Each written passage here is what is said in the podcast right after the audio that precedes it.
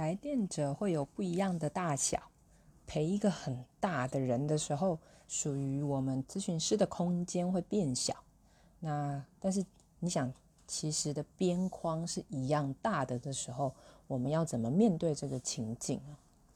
这个比喻其实在提醒我们的是说，呃，在跟来电者工作的时候，我们自己的咨询框架是长什么样子的哈？当边框是一样大的，比如说四十分钟的时间是一样多的，或是二十五分钟的时间是一样多的的时候，你如何安排这个时间呢？那另外一个就是，如果属于我们的空间变小或变大都有可能嘛？